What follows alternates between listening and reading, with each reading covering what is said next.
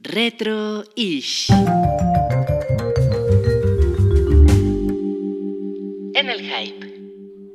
Este es el Retro-ish número 6 de la temporada. Vamos a empezar.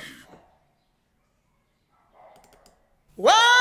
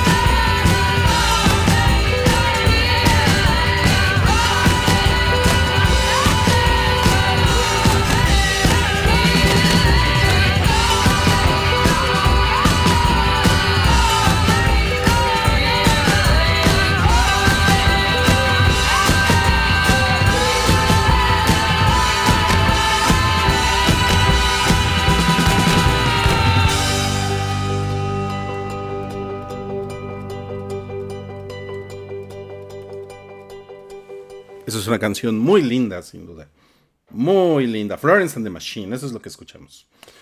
Y antes de Florence and the Machine, escuchamos a Big Mama Thornton, la versión original de Hound Dog. Si ustedes mm, llegaron tarde ah, por alguna razón a este, a este programa en vivo, es que miren nada más cómo empieza esta canción. Well,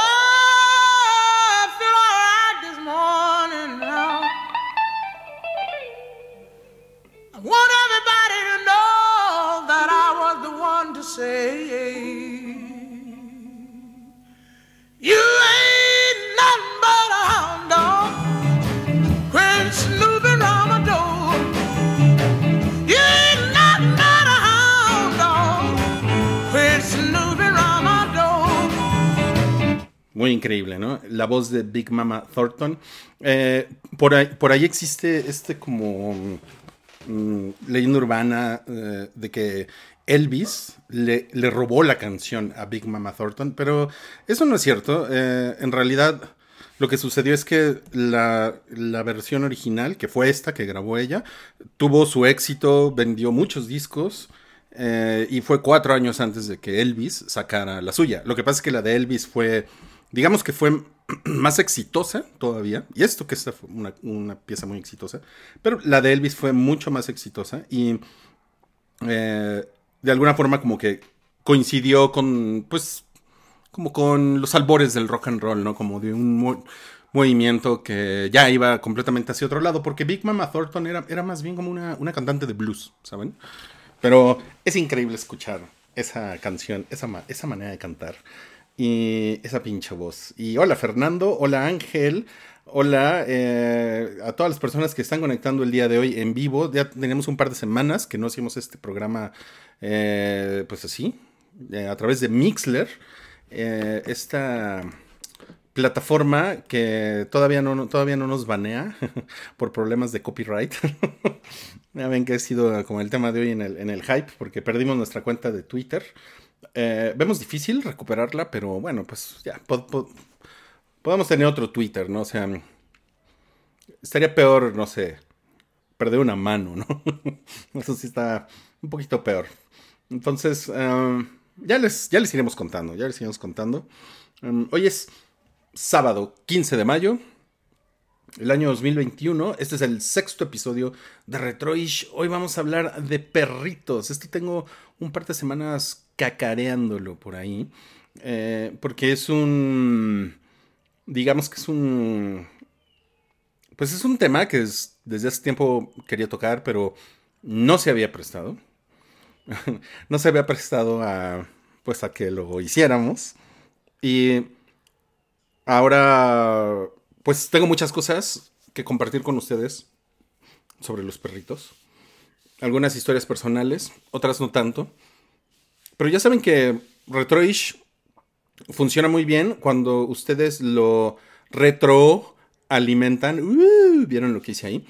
Y si me pueden ayudar, las personas que están ahorita en el, en el- en el chat, pues obviamente con sus corazones, si les gusta la canción, pero también con sus historias personales.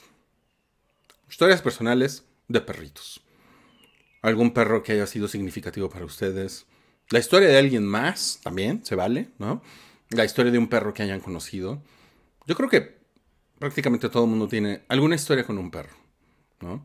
Y definitivamente este es, si les puedo adelantar, este es un episodio pensado en gente que ama a los perros. O sea, lo siento mucho por la gente que ama a los gatos, pero no. Este no es un episodio sobre mascotas, este es un episodio sobre perros, específicamente sobre perritos. Hola, Nudul, ¿cómo estás? Eh, dice, llegando tarde, buenas noches a todos. Buenas noches a ti, Nudul. Eh, espero que no esté tan caluroso. Chato mal. El día de hoy, mira, te voy a decir, Nudul, aquí estamos eh, a 18 grados, está nublado, seguramente va a llover, eh, está fresquecito. Muy a gusto, ¿eh? Muy a gusto, muy a gusto. Y bueno, dice Irineo que, pues sí, el Twitter nos lo banearon. Y con lo que nos costó que Karki nos comenzara a seguir. Sí, no, ma- imagínense. Imagínense nada más. Ha sido, ha sido un golpe bajo, ¿eh? Definitivamente. Un golpe bajo. Pero miren, vamos a hablar de perritos. Entonces, la cosa no puede, no puede ser tan mala, ¿saben? Em, mi, mi- mi primer perro, el primer perro, les voy a decir. Pero miren, vamos a hablar de perritos. Entonces, Oh, la chingada, la cosa cállate, no puede. Mi primer perro se llamaba Argos. Sí, un nombre muy helénico. El nombre se lo puso mi papá. Yo era muy pequeño, yo tenía cuatro años cuando Argos llegó a la casa. Y Argos, pues es el primer perro que yo, que yo conozco. Era un boxer. Y pues recuerdo mucho que yo, yo lo molestaba seguido. Pero él era, él era muy bueno conmigo. O sea, de verdad, me, me, me aguantaba porque pues yo era un niño muy activo. muy activo, hiperactivo. Eh, hacía muchas cosas. Eh, des- desde pequeño tenía muchas actividades y entre esas actividades estaba pues morder a mi perro, picarle los ojos, jalarle las orejas, meterle la mano en la boca, bueno, en el hocico, eh, jalarle los dientes, jalarle los cachetes, jalarle los bigotes. Em, era un jodón. Y Argos eh, me soportó todos esos primeros años de, de infancia. Eh, pues yo se lo agradezco mucho y pues como que contribuyó a esta creencia que yo creo que son, son creencias medio pendejas, pero, pero a lo mejor alguien tiene algo diferente que decir. eh, de que ciertas razas son como más proclives a los niños. Y pues en mi familia decían que los boxers eran como muy de muy de pues como de cuidar niños, ¿no? Pues básicamente a mí el perro me aguantó y híjole, ese perro vivió, o sea, vivió con nosotros siete años, más o menos les estoy hablando que por ahí en 1984, un día se perdió, se perdió. Y eso, eso pasa muchas veces con las historias de perritos que acaban mal, ¿no? Acaban como, como, como en Marley y yo, que, que está muy cabrón, ¿no? Eh, yo, yo, yo he contado en algunos podcasts que tenemos en Patreon o probablemente también en el, en el, en el Hype. Eh, pues que Mar- Marley y yo es la, la, la película en la que yo he visto más gente llorando, me, incluyo, llorando en el cine porque pues es una película que realmente, si amas a los perros, te, te estruja, ¿no? Y te, te hace caca. Y yo desde Marley, yo, pues, o sea, realmente me la, me la pasé tan mal que decidí que no iba a haber más películas de perritos a menos que fuera absolutamente necesario. Y pues ya, ya no he visto, o sea, por ejemplo, aquella de película con Richard Gere, pues no, o sea, me la han recomendado mucho y dijo, no, no la voy a ver. Con Marley yo tuve. Aunque Marley yo probablemente sí la volvería a ver, nada más que sí es muy, es muy culero el final. Mira, dice Noodle que nos hace una catafixia. Dice que allá en Chetumal están a 29, gra- a 29 grados, madres. Ok, pero bueno. Eh, suerte, Noodle. Eh, Digo, estás acostumbrado, ¿no? Y pues Irineo pregunta: ¿Muy activo? ¿Le llegabas al resistol o la mona de guayaba? No, nu- nunca fui de esos niños. Te, te quedo mal ahí, Irineo. Lo siento. Este podcast es, es un podcast para celebrar este viaje de miles de años que han hecho los perros desde su do- domesticación hasta nuestros corazoncitos, ¿saben? Por eso, si ustedes tienen alguna anécdota linda que quieran compartir, o a lo mejor no tan linda, a lo mejor es un poco triste, a lo mejor recuerdan con una mezcla de tristeza y cariño a su perro. O a lo mejor tienen un perro ac- actualmente que tiene como sus particularidades, porque esa es una cosa increíble de los perros. Cada perro es diferente y cada perro genera como distintas maneras de relacionarse según el dueño, según la situación. Entonces, por favor, compartan, compartan esa historia, ¿sí? Esta canción que vamos a poner ahorita es una canción noventera. Es una canción de Stone Temple Pilots. eh, que dice: me, llam- me llamas perro antes de tener una causa, pero como soy un perro, ten cuidado con mis colmillos. y. No sé, como que yo no. Mucho tiempo no la. O sea, yo la, yo la asociaba más como con un güey ardido, que sin duda es ese tipo de canción. Es una canción de alguien ardido. Pero. mm, Pero eh, la, la canción se llama Felpa, o sea, la, la podemos traducir como Felpa al español. Entonces, pues como que de repente estaba pensando en estos últimos días y dije, bueno, pues, ¿qué hay más felpudo que un perrito? Y hace tantas menciones a los perros aquí. No necesariamente de la mejor forma, eh, a lo mejor para muchos era algo peyorativo, pero mm, al final creo que esta canción, Felpa, de Stone Temple Pilots, es, puede considerarse una canción que tiene que ver con perritos. This is a song called Plush.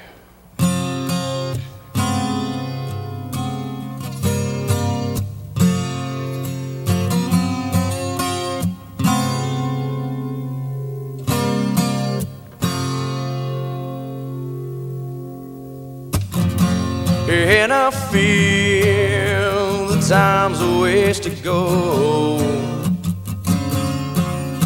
So where you going to tomorrow? And I see that these are lies to come.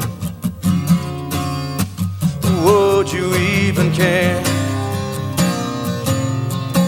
And I feel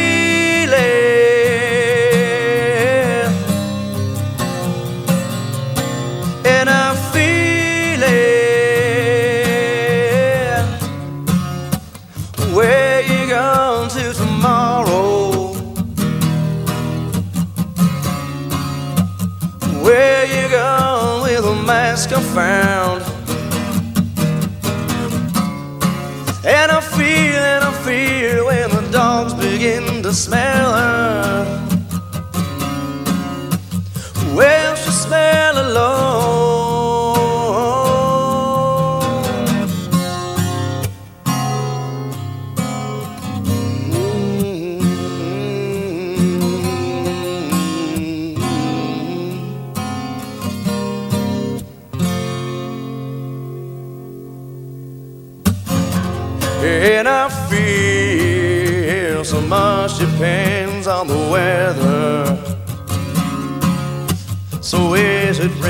raining in your bedroom? And I see these are the eyes of disarray. Would you even care? And I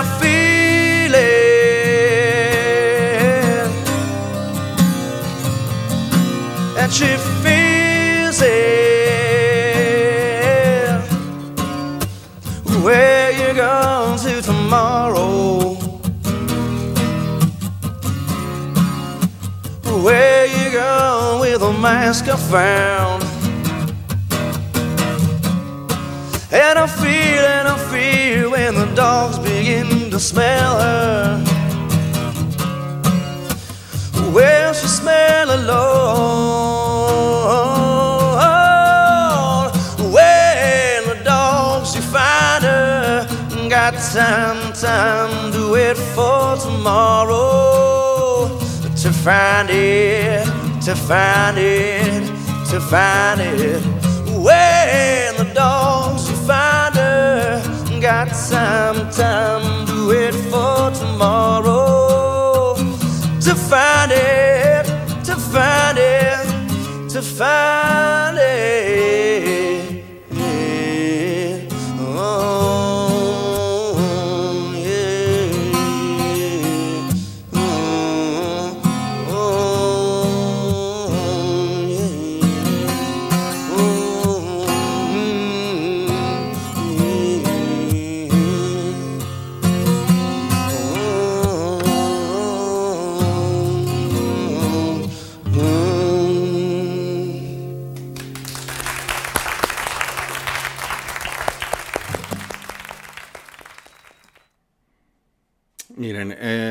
Ya empezamos mal porque esta, esta eh, cita que les dije ahorita, en realidad es una...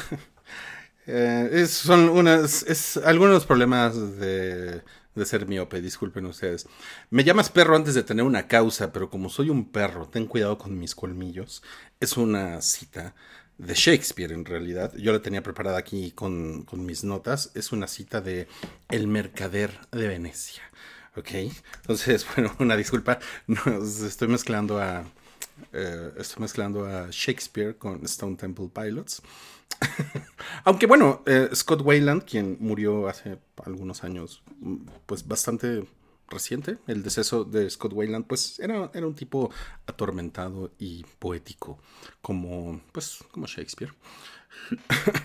Lo que dice Plush, en realidad, esa canción que acabamos de escuchar es eh, Y siento y siento cuando los perros comiencen a olerla. ¿Ella olerá sola? Y cuando los perros la encuentren, tendré tiempo, tiempo para esperarla hasta mañana. Esa es una, es una frase que repite constantemente esta canción. Es, una, es una de las canciones, yo creo que más emblemáticas de los 90. Y no lo van a creer, pero nunca habíamos puesto Plush en ninguna de sus versiones en Retroish. Y fíjense que la primera temporada de Retroish tuvo como 120 episodios. Entonces sí, eh, sí fue una novedad totalmente en este programa. Muchísimas gracias a las personas que se conectaron a este, a, este programa en vivo. Eh, para todos los que están escuchando esto después en Spotify, en Anchor, que ahora es la, la plataforma que hospeda al hype. Eh, ya no es SoundCloud, ahora es Anchor, recuerden. Eh, no es necesario que haga nada porque estamos redirigiendo todas las suscripciones de, de, los demás servicios que estaban dados de alta, como Apple Podcast, como Google Podcast, etc. Todo está ya redirigido. Entonces realmente ustedes no tienen que hacer nada más que poner sus nalguitas en una silla y disfrutar, ¿ok?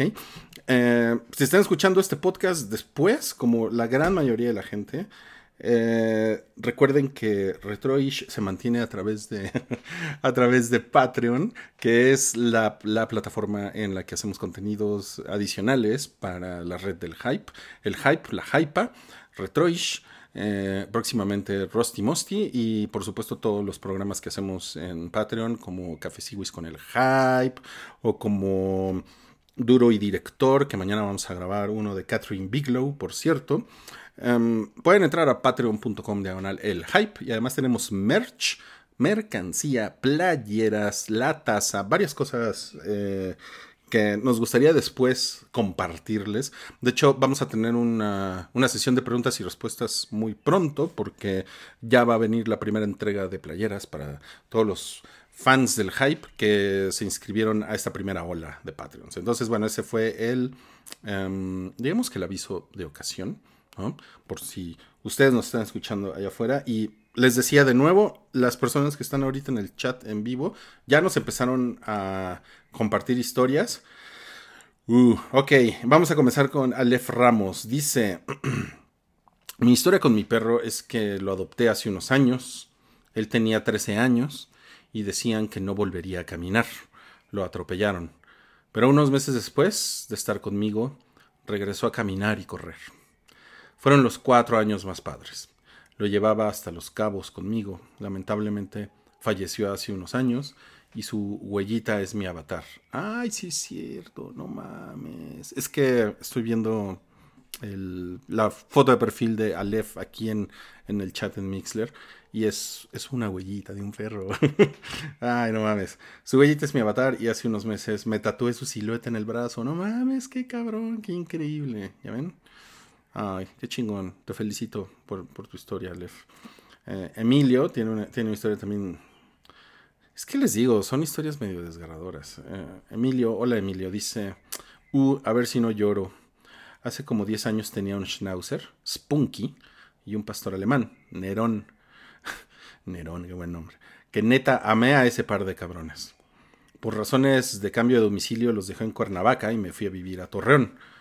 Al mes de vivir en Torreón, me marcaron para decirme, puta madre, que a Spunky lo había picado un alacrán y amaneció muerto.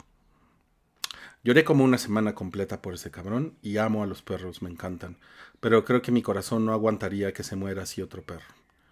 Nerón falleció hace cuatro años y no fue tan significativo, pero me prometí que no tendré otro perro a menos que me sintiera listo. Por eso igual jamás veo películas de perros, porque me pongo muy mal. Hachiko me mató a los primeros 15 minutos. Ven, les digo, por eso no la he visto. Sabiendo que se muere el pinche perro y jamás la he visto completa ni quiero. Es que está cabrón, está cabrón. ¿Ya ven? Se siente, se siente. Miren, sien- siento tu dolor, siento tu dolor, Emilio. Muchas gracias por, por compartir. Imagínense que esto es como una, es como una sesión de vamos a compartir nuestras historias dolorosas. Pero bueno, si también tienen una historia feliz o también quieren compartir los, los momentos chingones con sus perros, este, por favor, eh, por favor, siéntanse, siéntanse libres de hacerlo y los vamos a leer, vamos a leer por aquí, ¿no? Em, tengo, tengo cosas lindas yo que, que- mostrarles antes de la siguiente canción. Em, esta es una reflexión de eh, Ursula K. Le Guin, eh, una increíble escritora. Eh, ya murió, creo. Ya, voy, a empezar como con, como con Tom Clancy, que no sé si... Yo no sabía que Tom Clancy ya se había muerto. Sí, Ursula K. Le Guin murió en el año 2018. Eh, y pues ella es como una, una de las, yo creo que de las 10 escritoras de ciencia ficción más grandes, eh, o sea, entre escritoras y escritores eh, de, la, de la historia fácilmente. Y ella decía en esta reflexión que hace, hace como una, mm, una comparación de por qué la, el el mundo de la naturaleza se puede entender mejor a través de la poesía y eso incluye a los perros, ¿no? Por ejemplo, nos cuenta Ursula K. Le Guin que Descartes, el filósofo, y los conductistas vieron deliberadamente a los perros como máquinas, máquinas sin sentimientos. Entonces ella se pregunta si ver a las plantas como objetos que no tienen sentimientos es una arrogancia similar.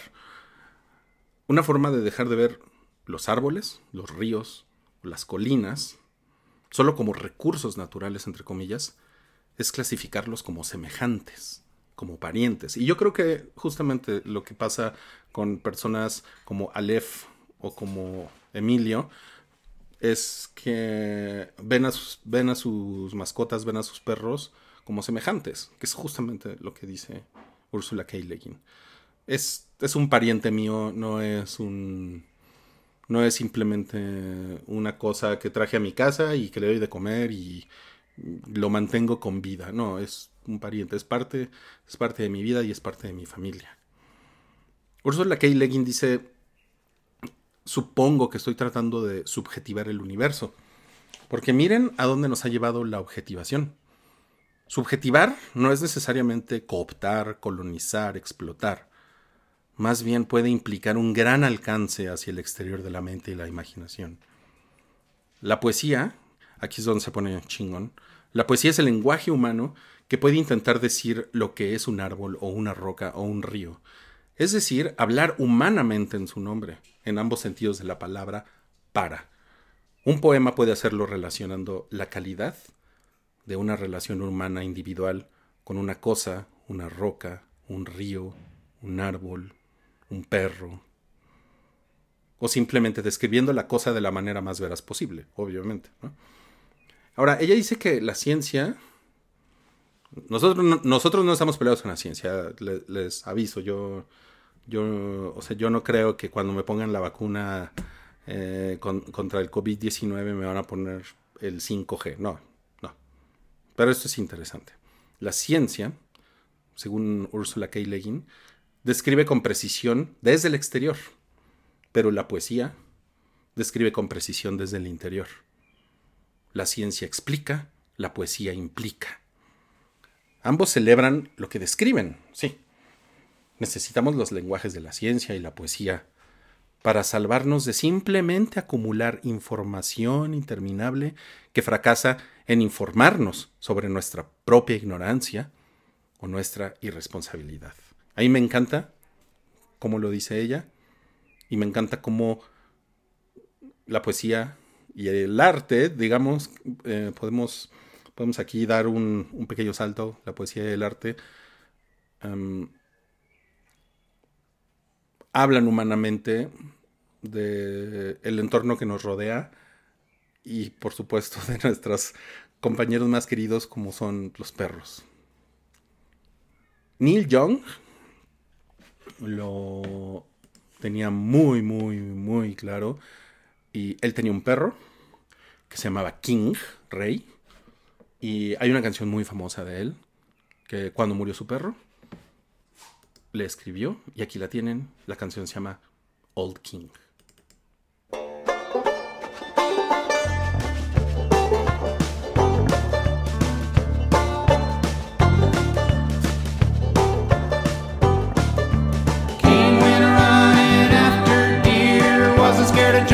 The truck in high gear.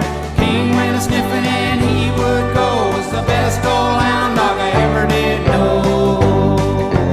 I had a dog and his name was King. I told the dog about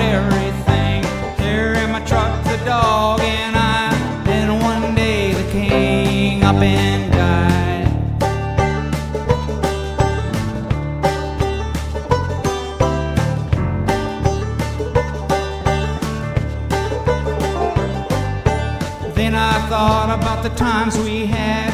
Once when I kicked him when he was bad. Old King sure meant a lot to me. But that hound dog is history.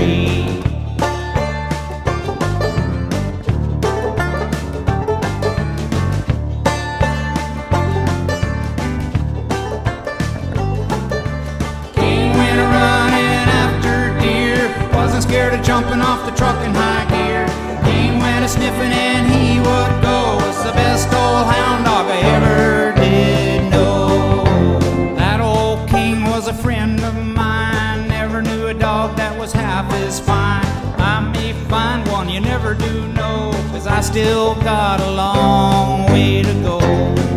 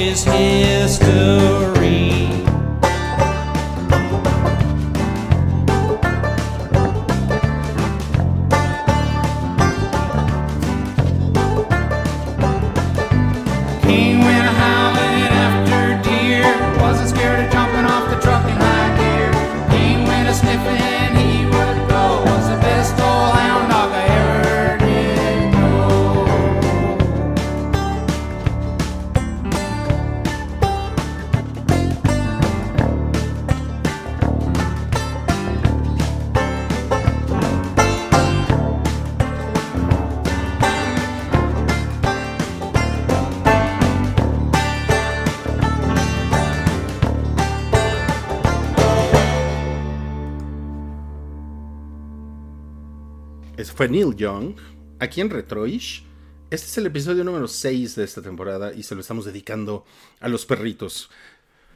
Yo últimamente he tenido como muy, muy presente la década de los 90. eh, sobre todo por, por el proyecto que estaba llevando a cabo en Patreon, que es la reedición de 20 aniversario de, mi primer novela. Bueno, mi primera novela publicada. Entonces, he estado como excavando en, mis archivos, porque aunque no lo crean, tengo todavía pues muchas cosas de, de aquella época. O sea, les estoy hablando de pues papeles y archivos también ya electrónicos de hace 25 años o más, ¿no? Y entonces como que los, los 90, digo que es algo, la verdad es que es algo que se me removió un poco desde el año pasado, pero este año como que con más fuerza. Y. Wow, sí. Pues sí está bien cabrón, sí está bien cabrón acordarse de los 90 ahorita, sobre todo en este momento de la historia en el, en el que estamos. Em, yo, yo en los en los 90 tuve tuve otro boxer, ¿saben? Porque yo pues realmente tuve como mm, pues muchísimo amor por mi primer perro, por, por, por Argos. Y estaban, pues mi mamá estaba como muy, pues, muy triste de verme a mí muy triste. Les digo, esto, esto debe haber sido entre 1984 y 1985. Y un tío, eh, hermano de mi mamá, en su casa también tenían boxers. Y, híjole, este- esta historia es un poco terrible. Mi mamá se, se puso de acuerdo con mi tío y le, le dijo, pues, ¿qué, qué onda? Pues, móchate con el perro, ¿no? Porque Rodriguito está muy mal de sus nervios. Y mi tío dijo, va, al fin que mis hijos, o sea, mis primos ya eran güeyes de arriba de 20 años, ¿no? Qué mal pedo. Entonces, mi tío les inventó que el perro se había escapado. Y pues estos güeyes pues, se pusieron muy mal de la verga, porque está de la verga eso, y, y a mí pues, simplemente me llevaron un perro nuevo, ¿no? O sea, mi mamá no sé qué pedo, ¿no? O sea, aparte, bueno, les estoy hablando de, de los 80, o sea, como que era, era mucho más normal comprar perros que ahorita. O sea, supongo que sigue siendo algo normal, ¿no? Pero a lo que voy es a que no, no, no existía esta, esta cultura de adoptar perros como ahorita que está tan extendido, así como están extendidos, pues ya saben, todas las personas que se la pasan juzgando a las personas que no, que no adoptan perros, ¿no? Ya saben, ¿no? Porque siempre que pasa algo bueno en el mundo como, ay, hay gente que adopta perros, siempre pues hay eh, varios millones de pendejos que todo el día están chingando eh, a la gente que no adopta perros y no los bajan de pendejos, ¿no? Pero bueno, eso es como tema para otra ocasión. Y pues no, no se adoptaban perros en esa época realmente. Y entonces, eh, pues yo no sé, igual y mi mamá no tenía dinero, yo qué sé, pero llegó este perro ahí. La, única condición era que el perro se quedara con el mismo nombre. El perro se llamaba Garra. me parece que es... Híjole, me parece que es como... O sea, los nombres que hacen referencia como a una característica de la especie, no sé, o sea, es como si es como si un león se llama, le pusieran colmillos, ¿no? O le pusieran melena, melena león, ¿no? O un gato le pusieran bigotes, ¿no? O sea, no, no, no, no sé, terrible. La verdad es que el nombre, el nombre nunca estuvo chingón, pero yo le decía Garrincha, Garrincha, eh, como el futbolista eh, brasileño, y también le decía, y, de cariño le decía Garry, entonces era Garry o Garrincha, ¿no? La verdad es que nunca le dije garra, ¿no? Garra la agarras. Se- seguramente sí, porque pues ya me fui convirtiendo en un, en un adolescente muy, muy, muy vulgar y prosaico, entonces seguramente le decía eso, ¿no? Garra me la agarra. Y pues miren, para, para desgracia de, de, de Garrincha, él co- como que creo que varios años pasaron y, y él era como pues este perro de la casa, pero yo no le puse mucha atención porque pues yo estaba pues muy involucrado y muy comprometido con ser adolescente. Y entonces, eh, como, como ustedes saben, pues la, la verdad es que es muy raro, es muy difícil que un adolescente le ponga mucha atención a sus, pues, un perro, ¿no? Que lo limpie y que lo saque, no, o sea, mi mamá fue la que se metió la chinga, o sea, es- esta historia es como de ese tipo de historias, ¿no?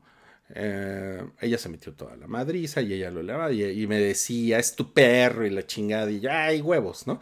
Y pues yo fui creciendo y bueno, Garrincha vivió, pues vivió sus buenos 10, 11 años y, y entonces pues yo ya estaba de borracho en la universidad y llegaba en la noche y ahí estaba, ahí estaba Garrincha, ¿no? Era muy bonito el cabrón, no saben lo bonito que era. Precioso, pinche perro. Era como, era un boxer, era más grande que Argos, físicamente. Era un boxer grandote, con sus patotas. Y eh, le, le salió un, un tumor al pobre Garrincha. Y a mí me dio una culpa muy cabrona. Yo estaba en la universidad cuando pasó eso. Y me dio una culpa muy cabrona, no saben. O sea, como que yo decía, no mames, yo no, yo no lo he cuidado lo suficiente. Lo operaron. Lo operaron y era un, era un tumorzazo. O sea, era. O sea, yo vi el tumor. Era un tumor del tamaño de una pelota de tenis. Era una mamada. Eh, al parecer a esa raza le salen, le salen ese tipo de, de tumores. Se tumorizan mucho los boxers.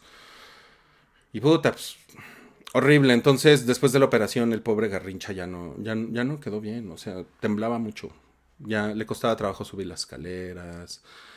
Ya, ya estaba viejito, pero después de la operación se la pasó de la verga. O sea, el, el- el siguiente año. Y ese último año, Garrincha enfermo, pues fu- fui. fu- Pues traté de acompañarlo más. Me acuerdo que llegaba. Llegaba de mis pedas universitarias y, y nos quedábamos ahí como Garrincha y yo acostaditos y platicando. Yo bien pedo y él pues muy mal de su, de su enfermedad. Y lo, lo, pusimos a dormir. O sea, me acuerdo que la última semana de plano se dormía en la cocina porque como que no había otro lugar donde donde pudiera estar, ya no podía subir a los cuartos, era una casa de dos pisos. Y este y yo me yo, yo me armé mi, mi campamento ahí en la cocina y esa última semana estuve ahí con él todas las noches. Me acuerdo de eso muy bien. Y, y lo, y lo durmieron. Fue un veterinario allá a la casa y fui, fue como la primera vez. Le estoy hablando 1994-1995. Yo creo que fue la primera vez que vi a un ser vivo, pues, desaparecer, ¿no? O sea, morir. O sea, bueno, no desaparecer como en Endgame, ¿no? Pero eh, que es ver cómo se le, se le apagaba la vida, ¿no? De los ojos. Y fue muy cabrón. Muy, muy, muy cabrón. Y en esa época, eh, Temple of the Dog era, era algo como muy interesante porque era un proyecto en conjunto Pearl Jam y Soundgarden, que eran dos de las bandas que estaban como haciendo mucho ruido en la escena grunge. Y era, pues sí, era como una especie de super banda, o era como un mix, o un collage, o no sé, como le quieran decir ustedes, ¿no?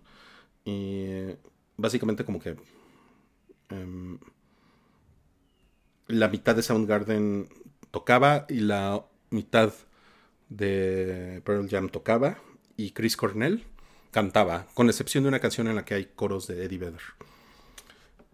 Temple of the Dog, el templo del perro, así se llamaba esta banda. Solamente tuvieron un disco, por ahí de 1993. Y esta canción se llama Call Me a Dog. Llámame perro.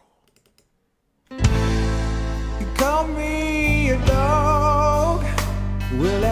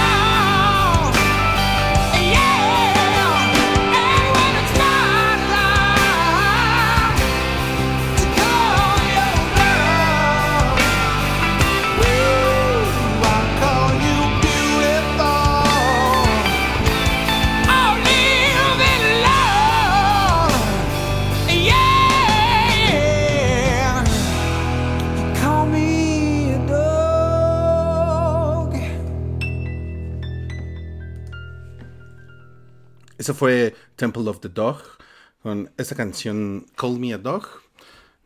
Chris Cornell, espero que los haya arrollado la hermosísima voz de Chris Cornell, que el dios del rock and roll lo tenga en su gloria. Eh, qué chingón cantaba ese hijo de su puta madre. Bueno, caray. Estamos hablando de perritos esta noche. Hola Alejandro, acabas de llegar al chat en vivo. Hola, ¿cómo estás? Me da mucho gusto que estés por aquí. Tenemos un par de comentarios más, pero antes de pasar esos comentarios, bueno, no, vamos por los comentarios primero. Mariana, hola Mariana. Dice, de niña siempre quise un perro. Tenía ocho cuando logré que mis papás aceptaran. Sin embargo, esa Beagle murió a los dos días por una negligencia del veterinario. Puta madre. Fue hasta mis 24 que Sisi llegó a mi vida por regalo de un lío. ¿De un lío o de un tío? De un tío. Les digo que estoy bien ciego. un híbrido hermoso entre Pomerania, Maltés y Chihuahua que tiene tan claro que le pertenezco que diariamente jompea mi pierna para mostrar su dominio, a pesar de estar estilizada. Es la emperatriz de mi corazón. Qué bonita historia, Mariana. Muchas gracias por compartirla. Ya ven, no necesariamente tiene que ser una historia terrible de cómo se murió su perro. Pueden ser también historias de cómo sus perros les jompean las piernas y se convierten en los, las emperatrices o los emperadores de su corazón. Dice Noodle por acá. Mi ex me regaló una schnauzer, a la cual llamé Meila. En islandés significa pequeña. Era bien sentida y berrinchuda. Desafortunadamente tenía un tumor derivado a una mala esterilización. Murió en mi cuarto mientras la cuidaba. Mm. Vivió conmigo 13 años. Dolió un chingo por todo lo que significaba. Luego fue kawaii. Era una poodle que rescatamos frente a mi casa. Tuvo problemas en sus riñones y a pesar de estar en tratamiento, se le empezó a gangrenar parte de la lengua. Uy, se le cayó. No mames. No sabía que eso podía pasar. Aún así, tenía chingos de ganas de vivir, era súper cariñosa y juguetona. Luego le dieron ataques epilépticos, Dios mío. Decidimos dormirla. Lloramos horrores. Ambas perritas opté por cremarlas y les hice un altarcito donde tengo sus collares, unos mini peluches de sus razas y unas fotos vestidas de ayudantes de Santa. A pesar de que tengo otros perros ahorita, es difícil sustituir el amor que te brindaron los perritos que no están contigo, que ya no están contigo. Uh, ay, Nudul. Yo, yo, yo también tengo cenizas de otro de mis perros que ahorita les voy a, les voy a contar un poco de él. Pero antes les quería compartir esto. Esto es, esto es de Cervantes, es del, del coloquio de los perros. Dice, bien sé que ha habido perros tan agradecidos que se han arrojado con los cuerpos difuntos de sus amos en la misma sepultura. Otros han estado sobre las sepulturas donde estaban enterrados sus señores, sin apartarse de ellas, sin comer, hasta que se les acababa la vida. Sé también que después del elefante, el perro tiene el primer lugar de parecer que tiene entendimiento luego el caballo y el último, la jimia. Si se preguntan qué es una jimia, yo lo googleé por ustedes. Una jimia en, en español antiguo es, es, un mono. Eso es una jimia. ok.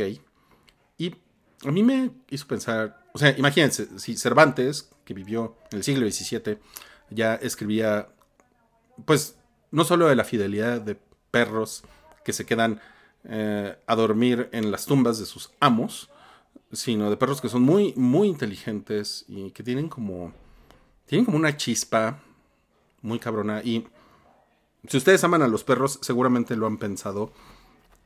Cuando te mira de vuelta un perro, no sé si les ha pasado que tienen, tienen esta sensación de, no mames, hay alguien ahí adentro. O sea, esos ojos que me están mirando, o sea, no solamente es un ser vivo, es una, no, es es como si fuera una persona. Me está viendo alguien que tiene emociones, que tiene algún tipo de inteligencia. Es muy cabrón eso, es muy cabrón. Entonces, yo me, yo me preguntaba para, para preparar este programa, ¿qué dicen las religiones de los, de, los perros? Y pues, miren, em, básicamente lo, que hice fue buscar... Em, que era lo que decía el cristianismo. Y lo que encontré es predecible. El cristianismo dice que los perros no tienen alma. Eso es lo que dice. Porque según, pues según la doctrina cristiana, y es- estamos hablando aquí de una doctrina tradicional, católica, romana, eh, Dios es su postura, ¿no? Dios creó al hombre a su imagen y semejanza, entonces el único que tiene alma es el hombre. Nótese que la Biblia no dice eh, el hombre y las mujeres, ¿no? Dice el hombre, obviamente. La Biblia fue escrita mucho tiempo antes del lenguaje incluyente, lo siento. Y entonces, eh, los animales en, este, en, en esta creencia son, en el mejor de los casos, son puestos como ante la disposición de los hombres para que los hombres los cuiden, los procuren, pero también para que hagan lo que quieran con ellos, ¿no? Entonces, por eso, pues, hay tanta... Yo, yo creo que es una de las razones por las cuales hay tanta brutalidad hacia los animales, lo cual es una... A mí me parece una in- inconmensurable chingadera. Eh, entonces, si un perro, o sea, un perro lo que tiene es, pues tiene el, el- el- un respiro de vida, que viene de lo divino, pero no es propiamente como que Dios le haya dado un alma, ¿no? Entonces, ante la pregunta de si los perros se van al cielo, la Iglesia Católica Romana dice, no, los perros no van al cielo. Ahora bien, me encontré una nota del año 2014 en la cual el Papa, Bergoglio, que es bien, ese güey se las da de bien Bergoglio, eh, está en un evento en el Vaticano con, muchas personas y saludando a la gente, etc. Y una niña que a la que se le acaba de morir su perrito se acerca con el Papa y le dice, y le pregunta si su perro se va a ir al cielo. Y el Papa, Papa Francisco, le dice que no se preocupe, que su perro la va a estar esperando en el cielo. Entonces, a raíz de este acontecimiento del año 2014, eh, toda la, eh, todos los grandes maestros eh, teólogos de la, de la Iglesia Católica han estado discutiendo sobre lo que dijo el Santo Padre y la posibilidad entonces de que efectivamente los perros tengan alma. Eh, porque si lo dijo el Santo Padre es por algo. Entonces es muy probable que sí tengan alma. Y si no, hay, un, hay, hay una explicación que incluso está en alguno de los libros de la Biblia que dice, básicamente lo que dice, es una, es una mamada esa explicación. Lo que dice es, eh, ¿ves todas estas reglas? Todas estas reglas, la Biblia está llena de reglas. Bueno, al final, si Dios quiere cambiar algo, lo va a cambiar, ¿no? Y te vas a la verga. Entonces, básicamente lo que dicen es, bueno, si Dios quiere que los perros estén en el cielo, pues, güey, ¿no? Pues, ¿quién va a contradecir a Dios? ¿no? Es como lo que pasa con los presidentes en México, ¿no? Pues, si el presidente quiere, pues, ¿quién le va a decir que no? ¿no? Entonces, es, es una situación muy, muy cagada, ¿no? Esta. Pero también hay teólogos que se están cuestionando, bueno, ok, entonces si los perros sí tienen el alma, entonces también se pueden ir al infierno, ¿no? Porque tener alma no es para nada como eh, garantía de que a huevo te vas a ir al cielo. ¿no? Entonces, ah, no sé, raro, ¿saben? Raro. Ahora, el, el budismo, en cambio, tiene una idea muy diferente, muy diferente de, cómo ver a los perros. Ahora, creo que primero tenemos que aclarar que el, bu- el budismo no cree en el alma, en realidad. El budismo es una evolución del hinduismo, el hinduismo sí cree en el alma eh, y cree en la transmigración de las almas, pero aunque el budismo sí cree en la, en la reencarnación, eh, no cree exactamente que lo que está pasando de un cuerpo a otro sea un alma, ¿no? Es más como un flujo de conciencia. Ahora, en ese sentido, para el budismo, animales, incluyendo los perros obviamente, y personas eh, está todo mundo básicamente en el, en el- en el mismo nivel, ¿no? En ese sentido.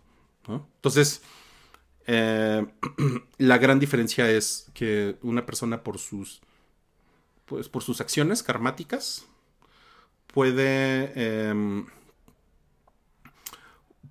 puede eh, reencarnar o reiniciar, digamos, su vida en, en un cuerpo que no tenga una, una, una conciencia intelectual como, como el cuerpo de una persona. Entonces, básicamente lo que estoy diciendo es que puedes reencarnar en un animal, ¿no?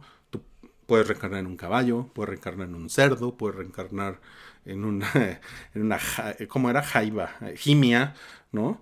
Eh, o en un perro, ¿no? Entonces, por eso es tan común, eh, y eso es algo que los hindúes también creen, ¿no? O sea, ahí hay, ahí hay como una eh, correspondencia, digamos, ¿no?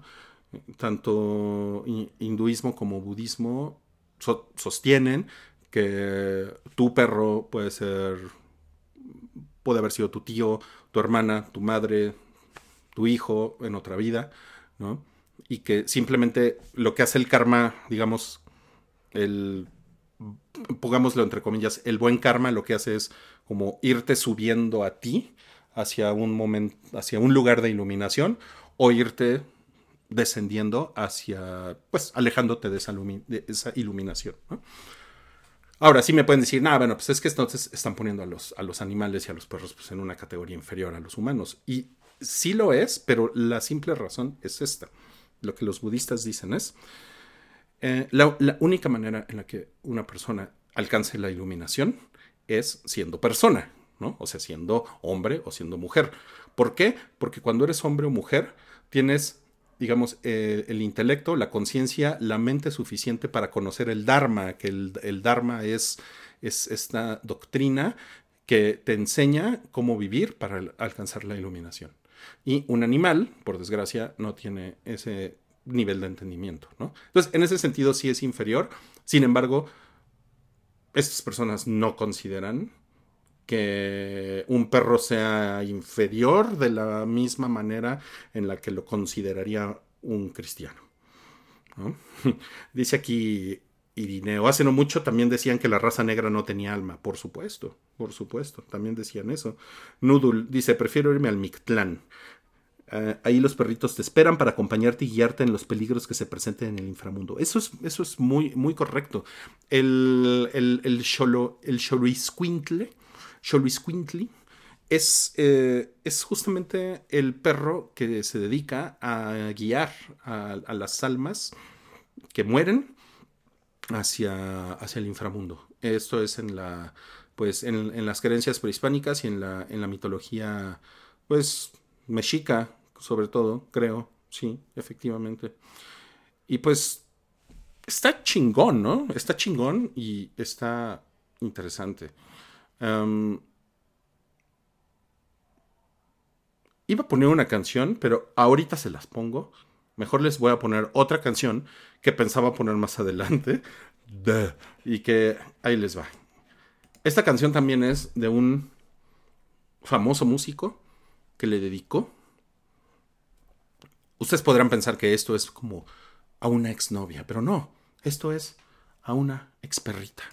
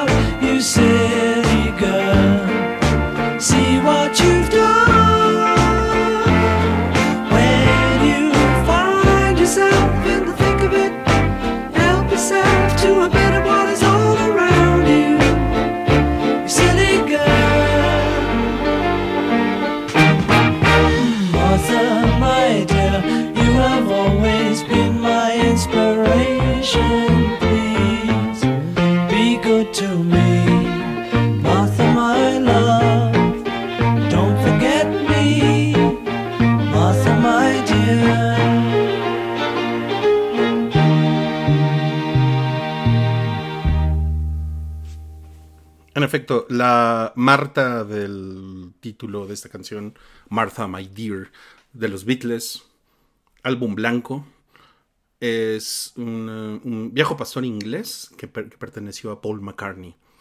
Y, McCartney le, le- le hizo esta canción a esta perrita, Marta. es muy bonita la canción.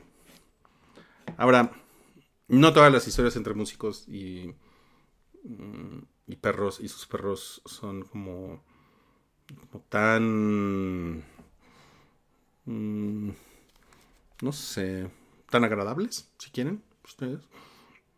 Hay una historia por ahí que fue en el año 2012 y resonó incluso en las noticias por porque esta mm, artista em, Fiona Apple pues tuvo pues cayó en una depresión y canceló una gira Eh, no por la depresión sino porque su perra Janet estaba muy enferma y ella quería pasar los últimos días junto a ella los últimos días de esta perrita Janet y ella escribió una carta.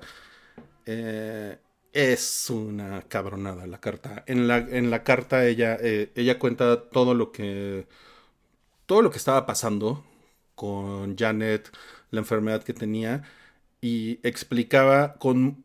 Imagínense ustedes, con mucha. Pues.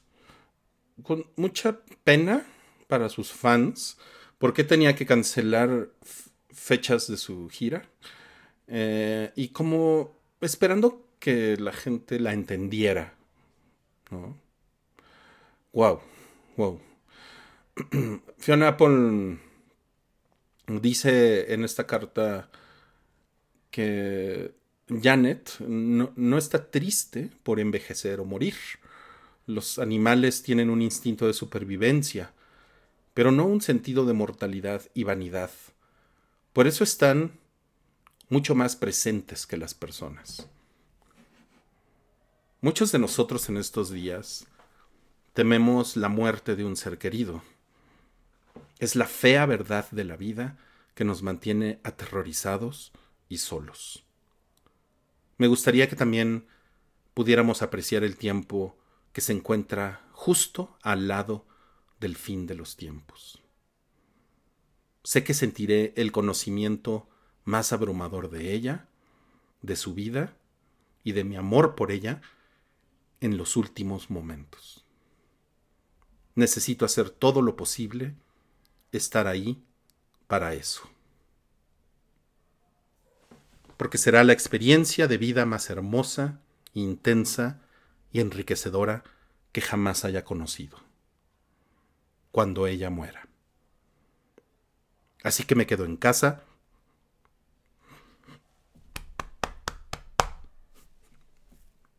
y la escucho roncar y respirar con dificultad. Y me deleito con el aliento más pantanoso y espantoso que jamás haya emanado un ángel. Y te pido tu bendición. Ay, cabrón. Eso lo escribió Fiona Apple en el año 2012 para su perrita Janet. Y esta canción ya la habíamos puesto en Retroish, pero vale mucho la pena volver a ponerla.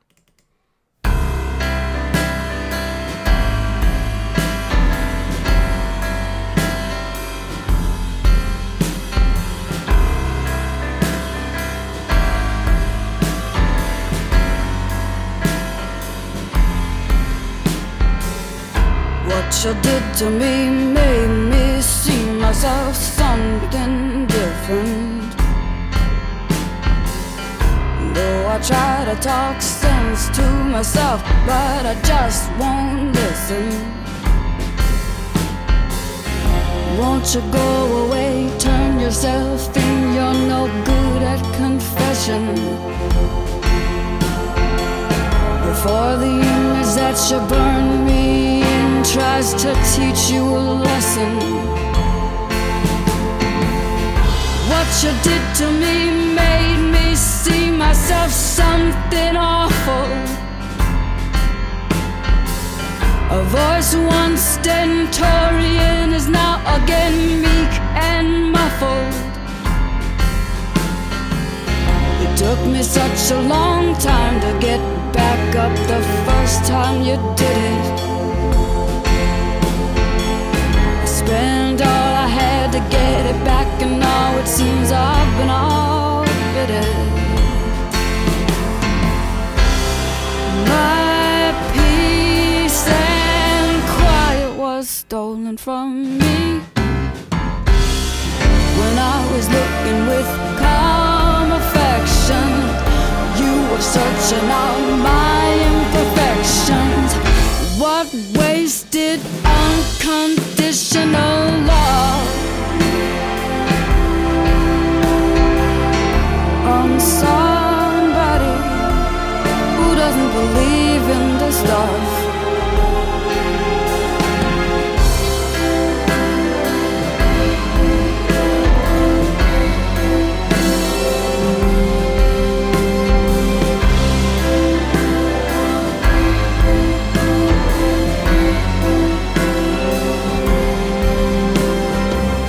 You came upon me like a hypnic jerk when I was just about settled.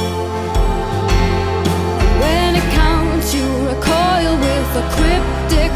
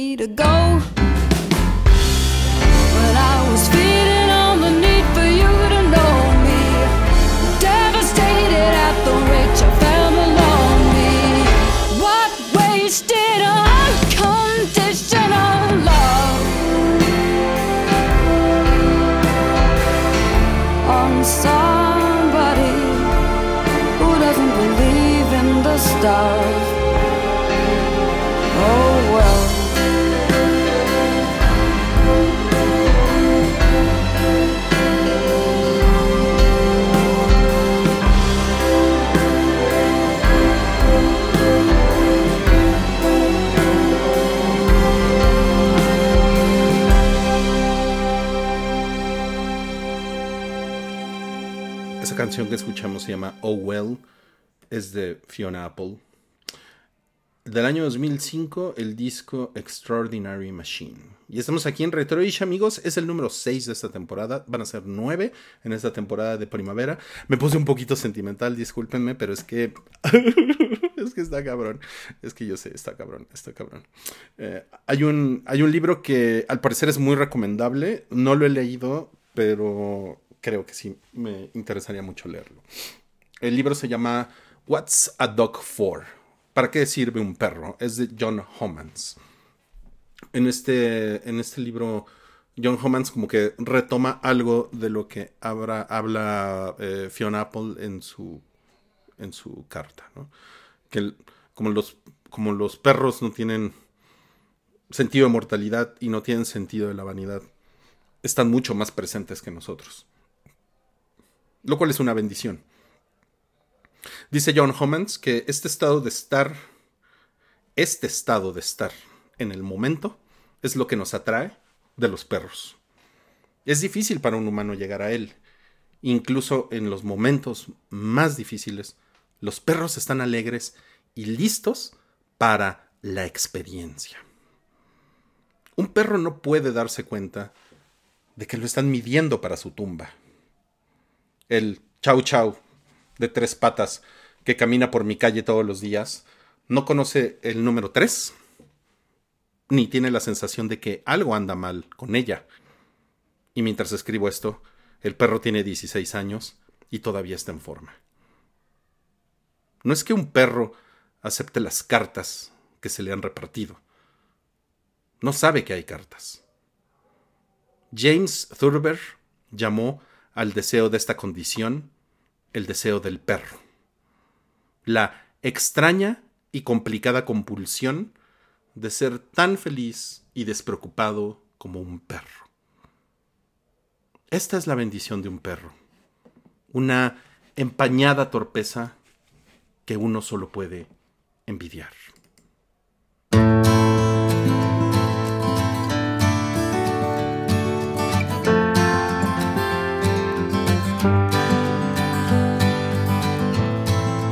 Is it getting better?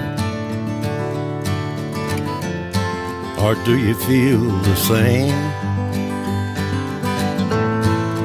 Will it make it easier on you now?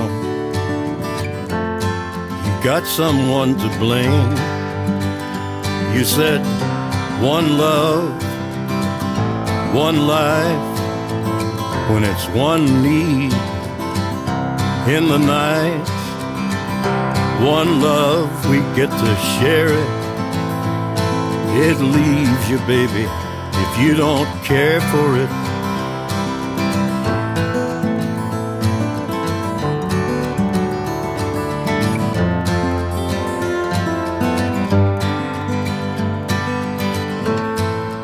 Did I disappoint you? Or leave a bad taste in your mouth?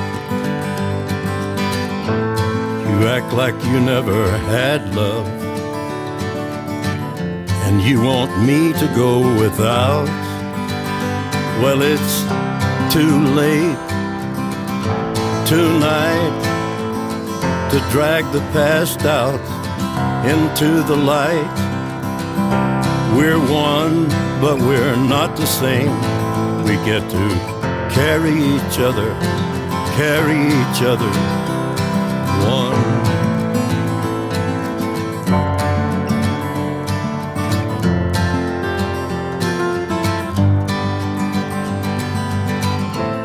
Have you come here for forgiveness? Have you come to raise the dead? Have you come here to play Jesus? To the lepers in your head? Did I ask too much? More than a lot? You gave me nothing now. It's all I got. We're one, but we're not the same. Well, we hurt each other, and we're doing it again. You say love is a temple, love a higher law. Love is a temple, love the higher law. You ask me to enter, but then you make me crawl. And I can't be holding on to what you've got when all you've got is hurt. One love, one blood, one life. You've got to do what you should. One life with each other, sisters, brothers. One life, but we're not the same. We get to carry each other carry each other. One. One.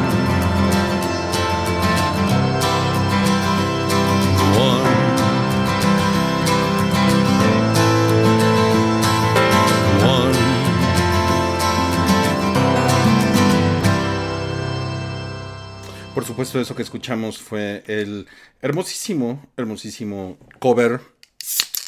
Perdón, fui por una cerveza. Hermosísimo cover de la canción One de YouTube, pero interpretada por Johnny Cash. Espero que estén disfrutando este episodio de Perritos. Les dije, híjole, ando muy sentimental. Me puse muy sentimental con, con la historia de Fiona Apple. Disculpen ustedes. Ah, ah. Pero es que yo, es que siempre he amado a mis perros, ¿saben? El, el tercer perro que fue importante, bueno, en realidad fueron el tercero y el cuarto, fueron importantes en mi vida, fue Dommel, que fue...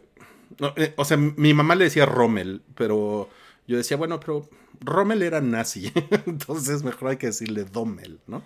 Entonces yo siempre le dije Dommel, y Dommel fue el perro que llegó después de, eh, de Garrincha, pero bueno, lo adivinaron, era un boxer. O sea, otra vez, boxer. Y fuimos a un criadero por él, y etcétera, etcétera. Y, y Dommel, pues vivió muchos años, ¿saben? Y Dommel fue.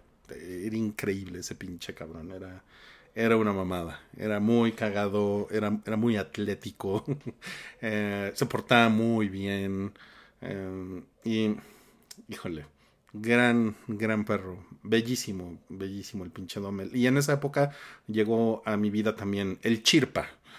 Eh, mi, mi mamá le puso. Mi, mi mamá recogió el Chirpa de la calle. No sé qué vergas le pasó a mi mamá, porque mi mamá ni siquiera es ese tipo de persona. Pero eh, un día yo llegué y estaba hablando por teléfono. Y, o sea, imagínense a mi mamá en la década de los 90, sentada en la cocina con esos teléfonos alámbricos, así con un cable súper largo. Eh, mi mamá se ponía a fumar, a tomar café y a hablar por teléfono toda la tarde. O sea, es como una actividad, ¿no? Que hacía en la cocina, pe- pero tenía en los brazos, tenía a una perrita. Y yo, no mames, ¿qué es eso? Y pues era como maltés, ¿no? Pero pues era como mezcladita con algo. Y mi mamá me dijo que le iba a decir, le iba a llamar Raiza, porque Raiza era la, era la esposa de, de Mijail Gorbachev. Estaba como, no sé, como de moda el nombre, yo qué sé. Bueno, pero yo nunca le dije Raiza. Yo igual le cambié el nombre y yo le decía Chirpa, o el jefe Chirpa, porque tenía la cara del jefe Chirpa, ¿no? Y puta, no, no, no, no, no, no, no, no, nos amábamos. O sea, creo que es el jefe Chirpa fue como la primera vez que yo sentí muy cabrón. la, ¿saben? Como esta, esta cosa de tener así un perrito cerca de ti en el eh, corazón. Ella dormía conmigo eh, debajo de las cobijas. O sea, el Chirpa era ese tipo de perro. Y en, es- en esa época eh, yo me, pues primero, pues fue una época en la que me casé, ¿saben? Y después me divorcié y después viví solo. les, estoy, les estoy haciendo una, una historia que es, que, es, que es muy complicada, la estoy haciendo muy, muy corta. Y, ay, no saben, fue, fue como... O sea, yo vivía en una casa, vivía solo y vivía con el Chirpa y con, con Dommel. Y estaba, estaba en una relación así súper tóxica, ¿no? Estaba con la persona más tóxica de la historia. eh, y, yo estaba en una relación con esta persona y esta persona vivía muy lejos y era nefasto, nefasto, nefasto, nefasto.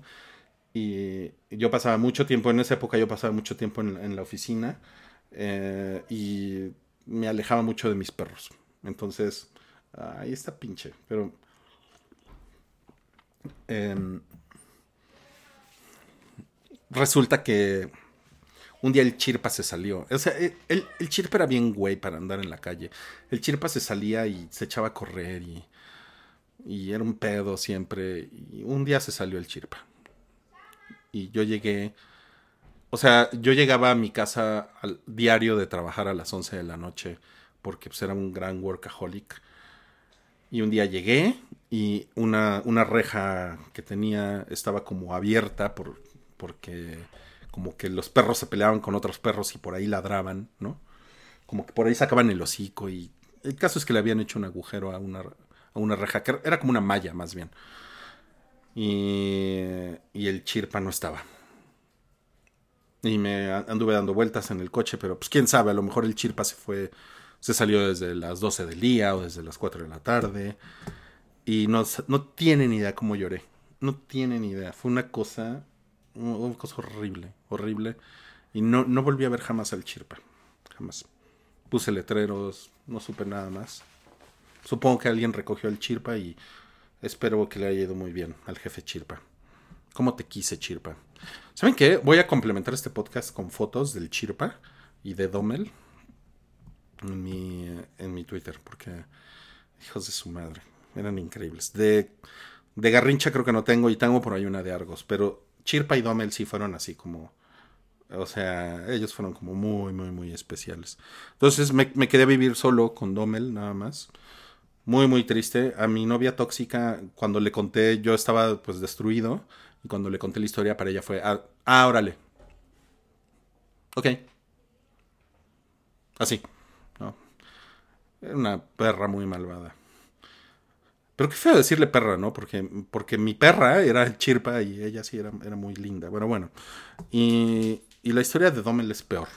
Es peor porque igual yo llegué un día, llegué después de tener una pelea con la señora tóxica, llegué a las 2 de la mañana a mi casa, así un sábado.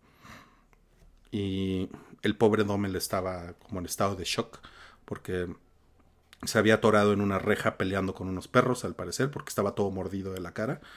Y en, en esa reja, en, bueno, no era, bueno, eh, no, no era una reja, era la misma malla. Básicamente era la misma malla por la que se había salido eh, el chirpa, pero esa malla se fue desgastando, nunca la arreglé y se iba como abriendo, abriendo, abriendo, hasta que quedó como si fuera un serrucho. Eh, como si fuera, ya saben, malla ciclónica así como abierta, ¿no? Y se ve que se quedó atrapado ahí y un perro de la calle lo mordió mucho de la cara y estaba... Sí, parecía una escena de Resident Evil cuando lo encontré. Estaba junto a la puerta como en estado de shock. Todo, total, todo sangre por todos lados. Y ¿saben qué hice? Le, le hablé a mi ex esposa porque cuando le hablé a mi novia tóxica me mandó a la verga. Y le hablé a mi ex esposa y es algo que a la fecha, porque con mi novia tóxica nunca más volvió a hablar, pero con mi ex esposa sí. De hecho tenemos una buena relación ahorita. Y es una cosa que yo siempre le voy a agradecer. Y se me hace que le voy a mandar este audio. Te agradezco muchísimo, muchísimo, esa noche que me acompañaste a llevar a Dommel al veterinario. Le hablé a, un amigo que era el veterinario de Dommel y lo, lo- lo operaron y perdió una oreja, perdió un oído, o sea, se volvió medio sordo y estuvo dos meses internado, el pobre Dommel, hasta que se recuperó. Supongo que ya no fue el mismo Dommel, pero todavía vivió varios años más, ¿eh? Vivió, sí, vivió sus buenos siete años más, yo creo. Sí. Y lo quisimos mucho, lo cuidamos mucho. Y... Ay, Domelito. Él... Yo lo recuerdo mucho porque cuando yo vivía solo es- escribí un libro. Por, por ahí subí una vez una foto, esa foto en especial. El lugar donde yo escribía, él siempre se echaba ahí junto a mí cuando yo escribía. Y cuando yo me iba a dormir, él no se subía a la cama, se iba a- a guardar en el closet. Y se dormía ahí en el closet encima de mis zapatos. Era muy lindo, pinche Domel. Ay, bueno. En esa época, cuando Domel tuvo su accidente, fue el año 2002. Fue verano del año 2002. Y esto era lo que yo escuchaba. No nada más yo. Mucha gente escuchaba esto. Es una canción que me regresa completamente a ese momento de mi vida.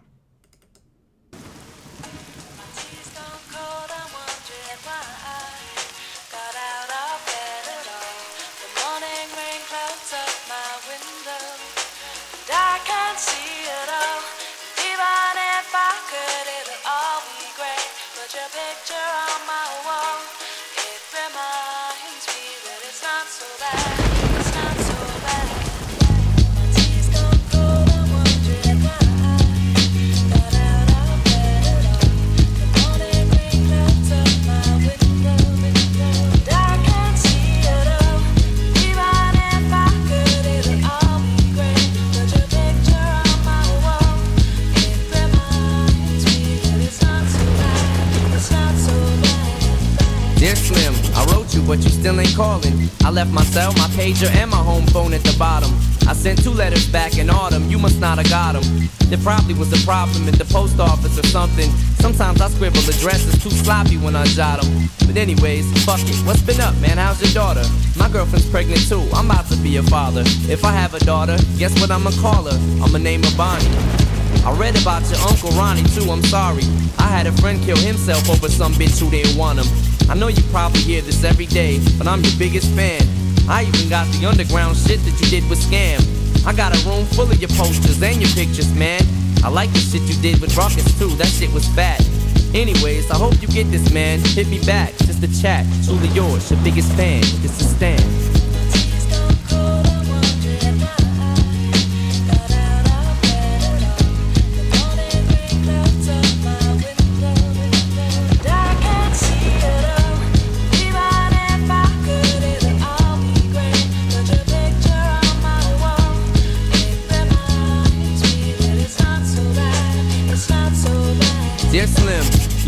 Called a road. I hope you have a chance. I ain't mad. I just think it's fucked up you don't answer fans. If you didn't want to talk to me outside the concert, you didn't have to. But you could have signed an autograph for Matthew. That's my little brother, man. He's only six years old. We waited in the blistering cold for you for four hours and you just said no. That's pretty shitty, man. You're like his fucking idol. He wants to be just like you, man. He likes you more than I do.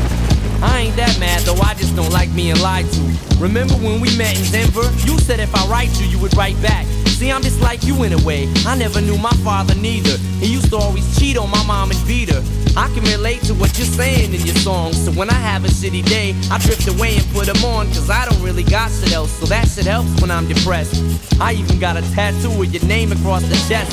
Sometimes I even cut myself to see how much it bleeds. It's like adrenaline. The pain is such a sudden rush for me. See, everything you say is real, and I respect you cause you tell it. My girlfriend's jealous cause I talk about you 24 7. But she don't know you like I know you, Slim. No one does. She don't know what it was like for people like us growing up. You gotta call me, man. I'll be the biggest fan you'll ever lose. Sincerely yours, Stan. P.S. We should be together too.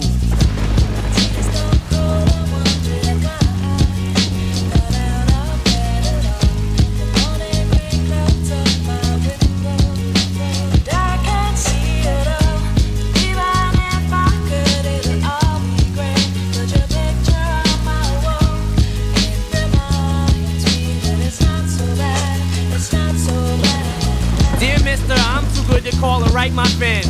This will be the last package I ever send your ass. Been six months and still no word. I don't deserve it. I know you got my last two letters. I wrote the addresses on them perfect. So this is my cassette I'm sending you. I hope you hear it. I'm in a car right now. I'm doing 90 on the freeway. Hey Slim, I drank a fifth of vodka. You dare me to drive? You know the song by Phil Collins in the air of the night about that guy who could have saved that other guy from drowning but didn't? Then Phil saw it all, then at a show he found him. That's kinda how this is. You could have rescued me from drowning. Now it's too late. I'm on a thousand downers now. I'm drowsy. And all I wanted was a lousy letter or a call. I hope you know I ripped all of your pictures off the wall. I love you, Slim. We could have been together. Think about it. You ruined it now. I hope you can't sleep and you dream about it. And when you dream, I hope you can't sleep and you scream about it. I hope your conscience eats at you when you can't breathe without me. See, Slim, shut up, bitch. I'm trying to talk. Hey, Slim, that's my girlfriend screaming in the trunk. But I didn't slit her throat. I just tied her up. See, I ain't like you. Cause if she suffocates, she'll suffer more. And then she'll die too. Well, gotta go. I'm almost at the bridge now. Oh shit, I forgot. How am I supposed to send this shit out?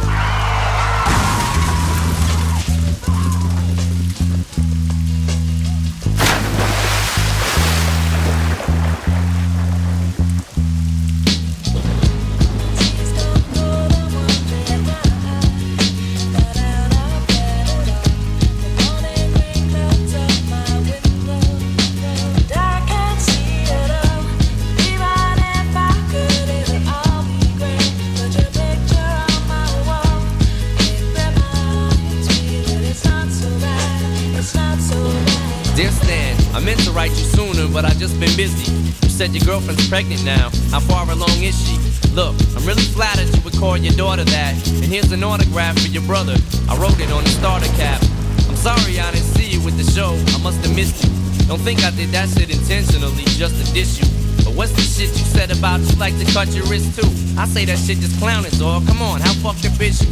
You got some issues, Stan. I think you need some counseling to help your ass from bouncing off the walls when you get down some. And what's this shit about us meant to be together? That type of shit'll make me not want us to meet each other. I really think you and your girlfriend need each other, but maybe you just need to treat her better. I hope you get to read this letter. I just hope it reaches you in time before you hurt yourself.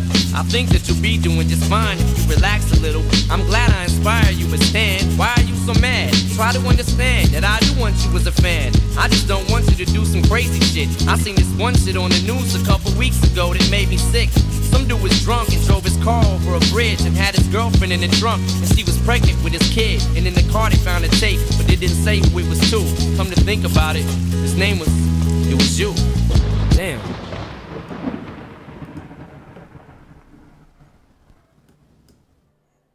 Stan, así se llama esa canción. Stan es el personaje de la canción. Que de hecho, les voy a decir algo. Últimamente he estado leyendo mucho sobre este tema. Porque los stands en internet es- una evolución que realmente proviene de esta canción de Eminem.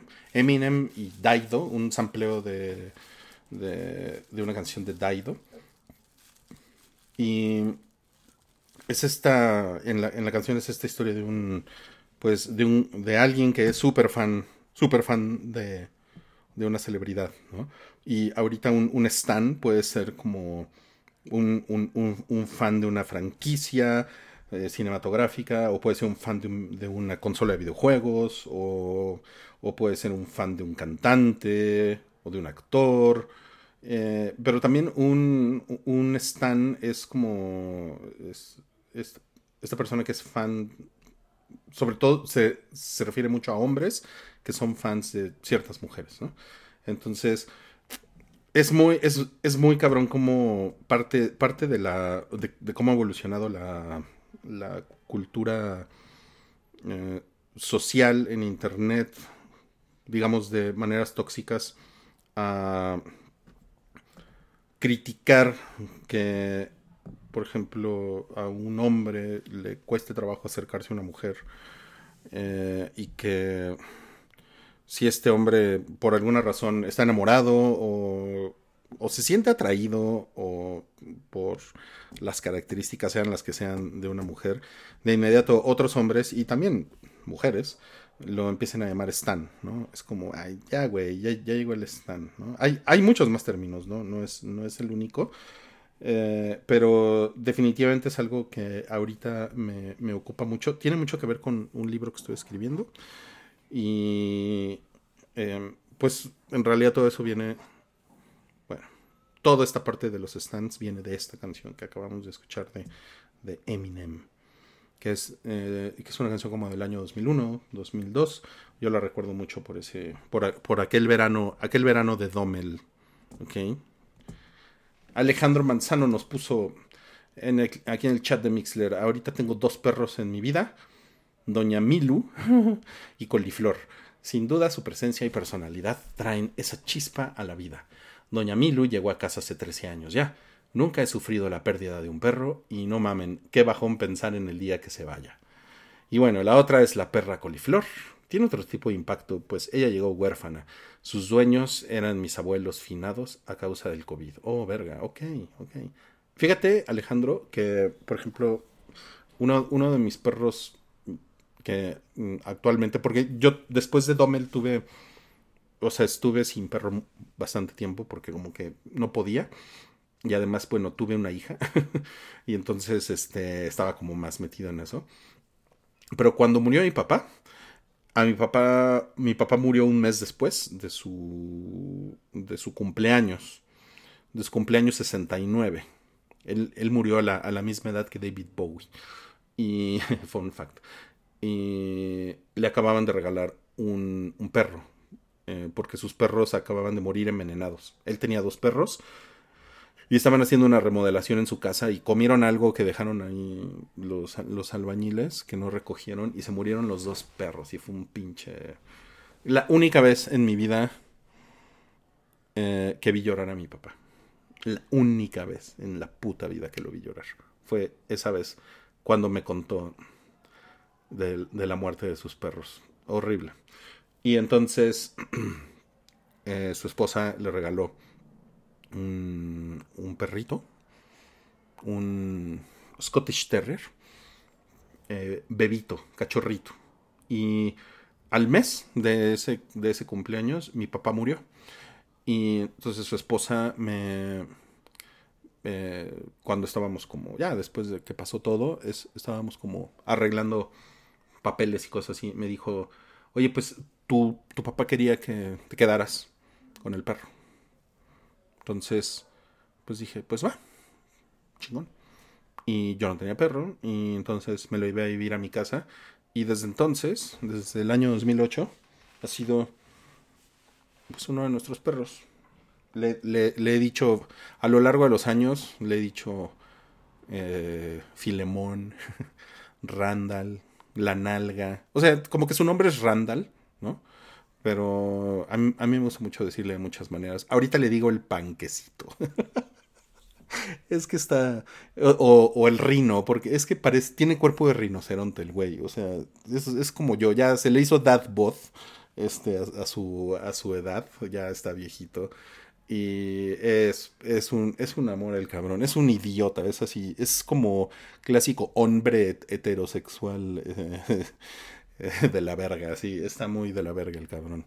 Eh, nunca, nunca entendió, o sea, es horrible, siempre se está meando, o sea, es, es un perro muy mal portado. Y mi, y mi otra perrita es Muga Muguita, que ella sí es una perrita adoptada de la calle y es increíblemente inteligente. O sea, sí, Muga Muguita sí les puedo decir que es la, o sea, es, es el ser más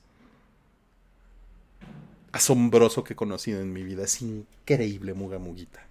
O sea, la expresión que tiene, los ojos, la mirada, eh, las cosas que hace, cómo avisa que tiene sed, eh, cómo se cuida, cómo nos cuida. No, no, no, es una mamada, pinche Muga. O sea, yo podría dedicarle un episodio a Muga, pero no lo, no lo voy a hacer. A mi, a mi Muga Muguita. Tenemos otro comentario en este podcast que ya, que ya se está acabando. Dice Ángel Ale Mendoza. Cuando éramos niños vivíamos en la misma casa que mi abuela materna. Pues un fin de semana, al regresar de una salida en familia, nos encontramos con nuestros dos perritos, Chiquis y Toby, envenenados por ella.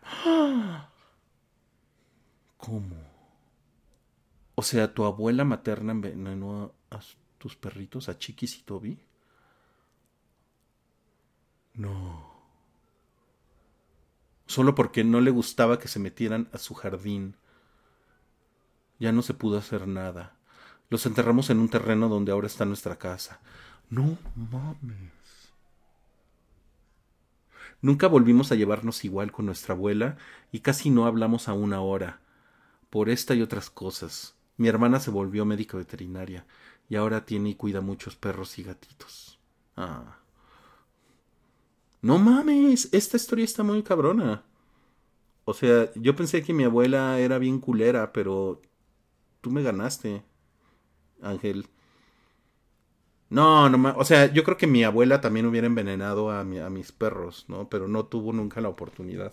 Si no, si lo hace, pinche cabrona. Mm. Wow, no, pues ahora sí me dejaste boquiabierto, ¿saben? Y ya, ¿saben qué? Voy a poner una canción. Va, vamos a poner una canción ahorita. Regresamos, nos despedimos, nos damos un abrazo y nos vamos con la última canción. ¿Ok? Pero, qué cabrona historia, Ángel. Qué cabrona historia. Ayer estaba yo muy contento trabajando, escribiendo, tomando cerveza y se me aparecieron los Dresden Dolls. Uf, su disco Yes Virginia del año 2005. Uf, y dije, tengo que compartirles esta canción en Retroish de Laila. Es hermosa. Disfrútenla mucho, por favor.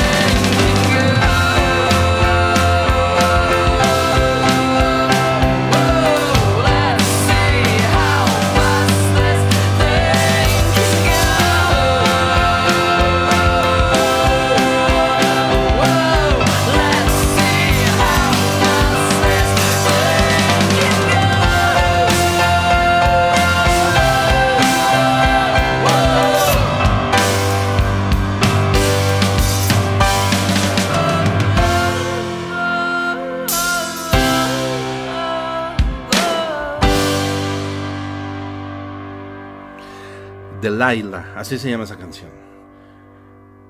La banda es The Dresden Dolls. Es una banda que todavía tocan, eh, o sea, hacen actos en vivo. Ellos solamente tienen dos álbumes de estudio. Son dos personas. Brian Biglione, eh, batería y vocales de, de apoyo. Y Amanda Palmer, quien toca el piano y canta. Amanda Palmer, quien por, por cierto es también la esposa de Neil Gaiman. Eh, ella es la persona que escuchamos cantar esta canción. No mames, qué chingona canción. Espero, de verdad, espero que la hayan disfrutado mucho. Es una canción increíble para escucharla con audífonos cuando están pedos. De verdad, se los recomiendo mucho con un cigarro y bien pedos. Escuchar esta canción, leer la letra, es una cosa increíble. Es como, no sé, no sé. Entonces, por eso, realmente por eso no, no tiene nada que ver con el tema. Yo nada más lo estaba escuchando anoche y dije, tengo que compartir esto con ustedes, tengo que poner esto en Retroish y espero que les haya gustado. Y espero que hayan disfrutado el episodio de Perritos de Retroish. Eh, muchas gracias a las personas que compartieron sus historias. Muchas gracias por pasar esta noche al chat en vivo. Y gracias a todos los que descargan este programa y lo escuchan eh, en esta temporada, pues a través de los lugares que ya, que ya conocemos, ¿ok? De verdad, se les agradece muchísimo. Creo que solo basta despedirnos con una canción mm, que nos deje un buen sabor de boca, porque los perritos, los perritos son amor, ¿saben? Si ustedes tienen un perrito, abrácenlo, denle muchos besos, díganle que lo quieren y su perrito les va a retribuir por un millón de veces todo lo que ustedes le den. Eso está garantizado. Entonces, para mí los perritos son felicidad con todo y que hay historias terribles, ¿no? Porque, uh, pues, toda esa, toda esa tristeza de las muertes de los perritos es proporcional al amor y a la felicidad que nos dan, ¿no? Entonces, es inevitable. Es inevitable sufrir. Lo siento. Pero yo quiero acabar este programa con una nota alegre. Y nos vamos a despedir con esto de Kim Yat Dawson y Antsy Pants, que probablemente ustedes lo conozcan por el soundtrack de Juno. Esto se llama Tree Hugger y es como es el feeling que les quiero dejar, como estar en un campo verde con mucho sol, jugando con sus perritos, ¿saben? Y nos vemos la próxima semana, amigos.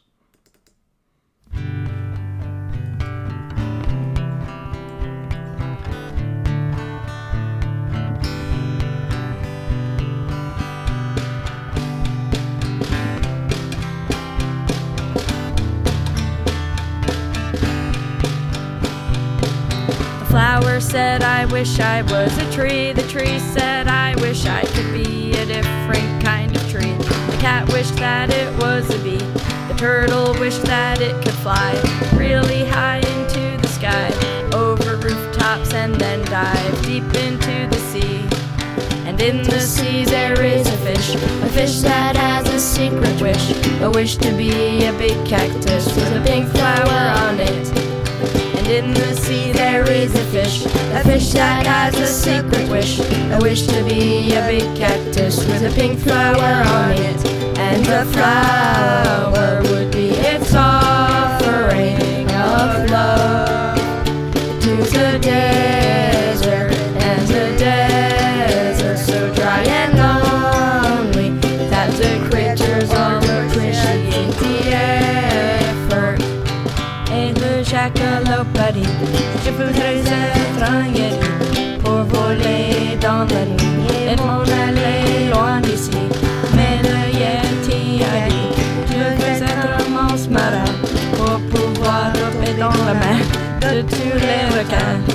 And the rattlesnake said, I wish I had hands so I could hug you like a man. And then the cactus said, But don't you understand?